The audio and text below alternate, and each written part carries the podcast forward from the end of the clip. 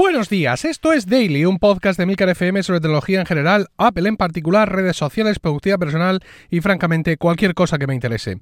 Hoy es jueves, 11 de abril de 2019 y eh, me toca hablaros del Brexit, es curiosísimo.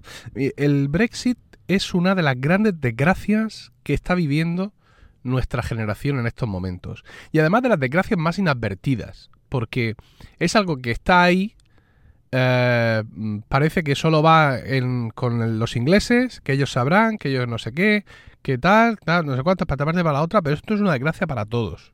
Y es, y es eh, una herida abierta en, nuestro corazón de europeos.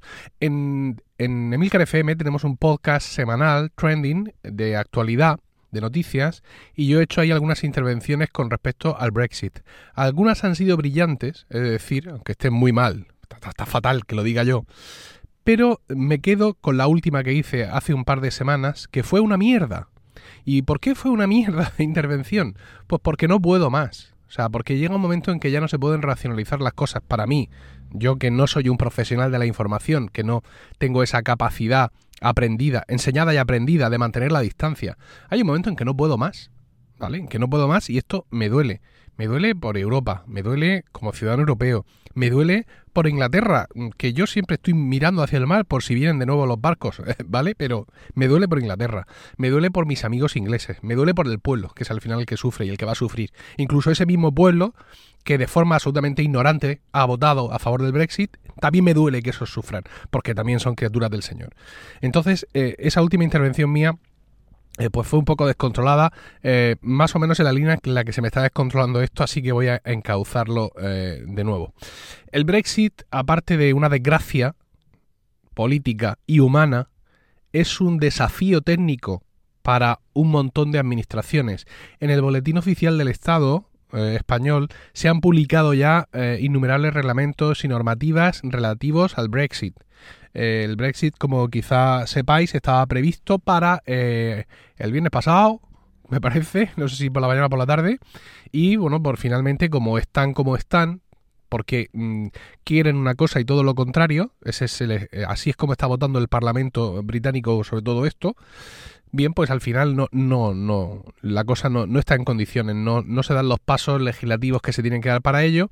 Y a estas horas de la mañana, no sé cómo acabaron anoche, porque hubo una reunión, pero lo que mayor pinta tiene es que el Reino Unido quiere una prórroga hasta el 30 de junio, lo cual les forzaría a presentarse a las elecciones europeas mm, tomar posesión de sus escaños y luego dejarlos ahí tirados, ¿vale? Bien, está también todo previsto, por así decirlo. Y la Unión Europea dice que no, que aquí ya nos conocemos todos y que ellos van a seguir votando no a todas las propuestas que se hagan en el Parlamento Europeo, muchas de ellas contradictorias entre sí. Es decir, votan no a una cosa y votan no a la opuesta. En fin, esto. Eh, bueno, el caso es que mm, parece, pareciera que este Brexit se va a aplazar no hasta el 30 de junio, sino incluso hasta el 31 de octubre. ¿Vale? Eso es lo, que, lo último que yo he leído. Como fuere, va a seguir siendo un reto.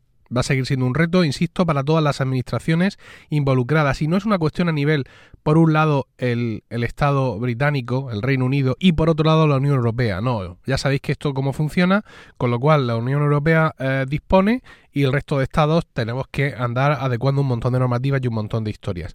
Una de las cosas que va a ocurrir, y que ya está ocurriendo, es que un montón de ciudadanos eh, europeos que viven en el Reino Unido van a pedir la nacionalidad británica. Están allí, llevan allí toda la vida, están instalados allí y pues realmente, aunque esto les toca las tal y todo eso, pero para eh, sus intereses personales, pues en, dado que allí está su trabajo y está su forma de vida y todo, pues tienen que hundirse con el barco, con lo cual pues necesitan pedir la ciudadanía eh, británica sí o sí. Eh, para esto existe una, varios procedimientos y uno de ellos es una aplicación muy maja donde eh, se hace todo en tres pasos y uno de esos pasos es el escaneo NFC de tu pasaporte. amigo. ¿Qué pasa con esto? Pues pasa con esto que los pasaportes europeos llevan un chip por ahí metido que eh, contiene pues, la información del, del pasaporte.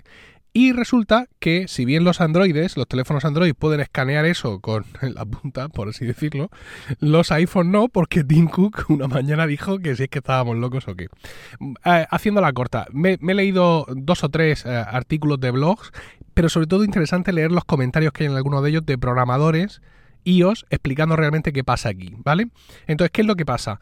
El iPhone, el chip NFC del iPhone, mm, puede leer un tipo de NFC de forma, digamos, más o menos normal y otro tipo tienes que pedirle permiso a Apple básicamente. Y explicarle muy bien por qué lo quieres hacer. No voy a entrar en las justificaciones, si esto está bien, si Apple me está protegiendo, ni, ninguna historia, ¿vale?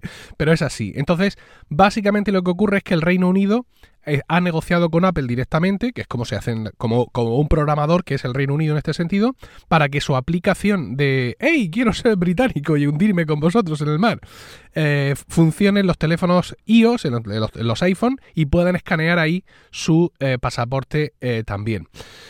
Ah, serían relativas buenas noticias, quiero decir. Está bien, ¿no? Pero es algo que ya está previsto, eh, por así decirlo, en, para Apple, de que un programador pueda pedir acceso a ese otro tipo de chips NFC. Seguramente hay programadores que me estáis escuchando y os estáis tirando de los pelos, pero es que mm, esto en Daily se explica así de rápido. Hay otros podcasts más técnicos, pues allí lo explicáis más largo. Eh, os decía que básicamente esto es así, ¿no?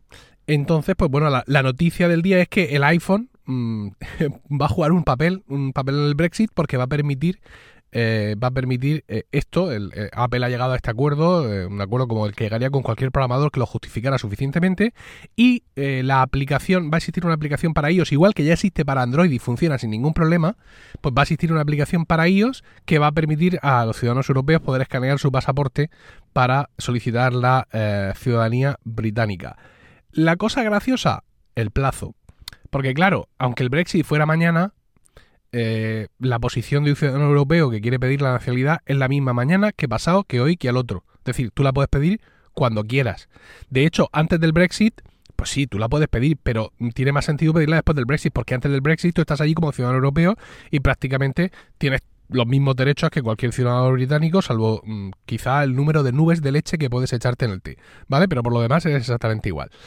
Eh, entonces, claro, esto es algo que, que, dolerá después. Y habrá mucha gente que diga, no, mira, mm, yo quiero seguir siendo, mm, yo qué sé, quiero seguir siendo francés, por ejemplo, que es muy de ellos, y si no tengo más remedio que hacerme británico, porque es que mira, que estamos aquí, y de aquí está mi trabajo, y aquí come mi familia, mm, que está aquí conmigo, pues con todo el dolor de mi corazón renunciaré a la marsellesa y me haré inglés, pero solo en el último momento, ¿no? Eh, y dice, el, dice la noticia que esto estará disponible más adelante en el año. ¿no? que es una cosa como muy de Apple. ¿no? Había un comentarista en un blog, no recuerdo en cuál, que decía, no podemos esperar para poner en manos de nuestros usuarios europeos la posibilidad de leer su pasaporte. Sí, sí, sí, pueden esperar. Y había otro comentario muy interesante que dice que en iOS 13, eh, ese iOS que va a venir a hacer que tu iPad Pro, que te ha costado una pasta, ya mm, funcione realmente como tiene que funcionar, en iOS 13 parece ser que Apple estaría mm, preparando una ampliación muy generosa de las capacidades NFC del sistema operativo. ¿Vale? No del teléfono, que el teléfono las tiene, pero están muy eh, constreñidas. No me gusta decir capadas porque ya me hace daño la palabra, ¿vale? Están muy constreñidas. Además, meter una ñ tiene su gracia siempre. Entonces, claro, si dices tú que eh, esta posibilidad estará mm, disponible más adelante en el año y resulta que tenemos iOS 13 que nos lo van a presentar eh, dentro de un mes y en septiembre va a salir para todo el mundo, pues entonces ni acuerdo especial ni narices. Quiero decir, eh, lo único que estás haciendo es esperando, eh, esperando, esperando que llegue el momento en que yo decida ¿cuál de las dos me gusta más? Literalmente, es decir, esperando que llegue el momento en que decía si prefiero la ciudadanía europea o la británica. Bueno, como os decía, eh, verbena de la paloma aparte. Eh, que muy posiblemente esta aplicación no va a gozar realmente de un privilegio especial, sino que se va a unir a esa ola aperturista NFC que parece ser que plantea iOS 13. Bueno, como fuera, em, me ha hecho gracia, dentro de la gracia que hace todo esto, el encontrarme al iPhone eh, como un actor, eh, por así decirlo, un actor más en este absoluto drama, absoluto drama en 16 actos, que es el, Brexit. Decía uno de los, uno de los de los artículos que las opciones ahora mismo para los usuarios de iOS que quieren hacer este procedimiento es pedir prestado un teléfono Android o al parecer rellenar un insufrible formulario y un procedimiento físico mm, que, bueno, en fin, tremendo, por así decirlo. Y que claro, que evidentemente Apple ha debido acceder a abrir ese, ese otro NFC al gobierno británico para evitar que los usuarios de ellos digan, coño, mi teléfono de mil y pico pavos y no puedo hacerlo esto y tengo que pedirle el, el, iPhone a mi cuñado Jerry. El, perdón, el Android a mi cuñado Jerry, ¿no? Y que bueno, que quizá em, no ha habido ahí un, tanto un ánimo de colaboración por parte de Apple como un ánimo en un punto en el que sabe que esto se va a poner en liza de que sus usuarios no se vean eh, menoscabados en comparación con los de Android.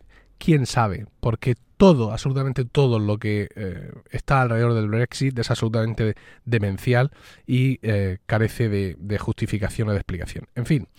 Esto es todo por hoy. Espero vuestros comentarios en emilcar.fm barra daily, donde también encontraréis otros medios de contactar conmigo. Lo que no vais a, encontrar todavía esta mañana en Apple Podcast y el resto de aplicaciones es la extraña pareja. ¿Qué queréis que os diga? Hemos sido castigados por hippies y todavía Apple no lo ha admitido, con lo cual pues tampoco está en Overcast, tampoco está en Pocket Cast, no está en Castro, no está en Chuchucast, lo tenéis en Spotify, que por cierto no suena, no sé por qué, ya les he enviado un, email, y en Evox, y luego sobre todo cogéis el feed, feedpress.me barra pareja, ahí está en la web nuestra, está el enlace, y lo pegáis en vuestras aplicaciones, como han hecho ya más de 600 personas, que es el número de descargas que tenemos desde ayer. Bueno, que me enrollo. No olvidéis, eso sí, suscribiros a focus.milcar.es donde encontraréis vídeos nuevos cada semana sobre todos esos temas, aplicaciones y servicios que nos interesan de verdad. Y también allí encontraréis Weekly, mi podcast semanal sobre Apple, productividad y podcasting, que grabo los jueves, como hoy, y sale los viernes a las 7 a.m. para que os lo llevéis calentico, ¿vale? Incluso lo podáis escuchar antes de este daily. Que tengáis un increíble jueves, un saludo y hasta mañana.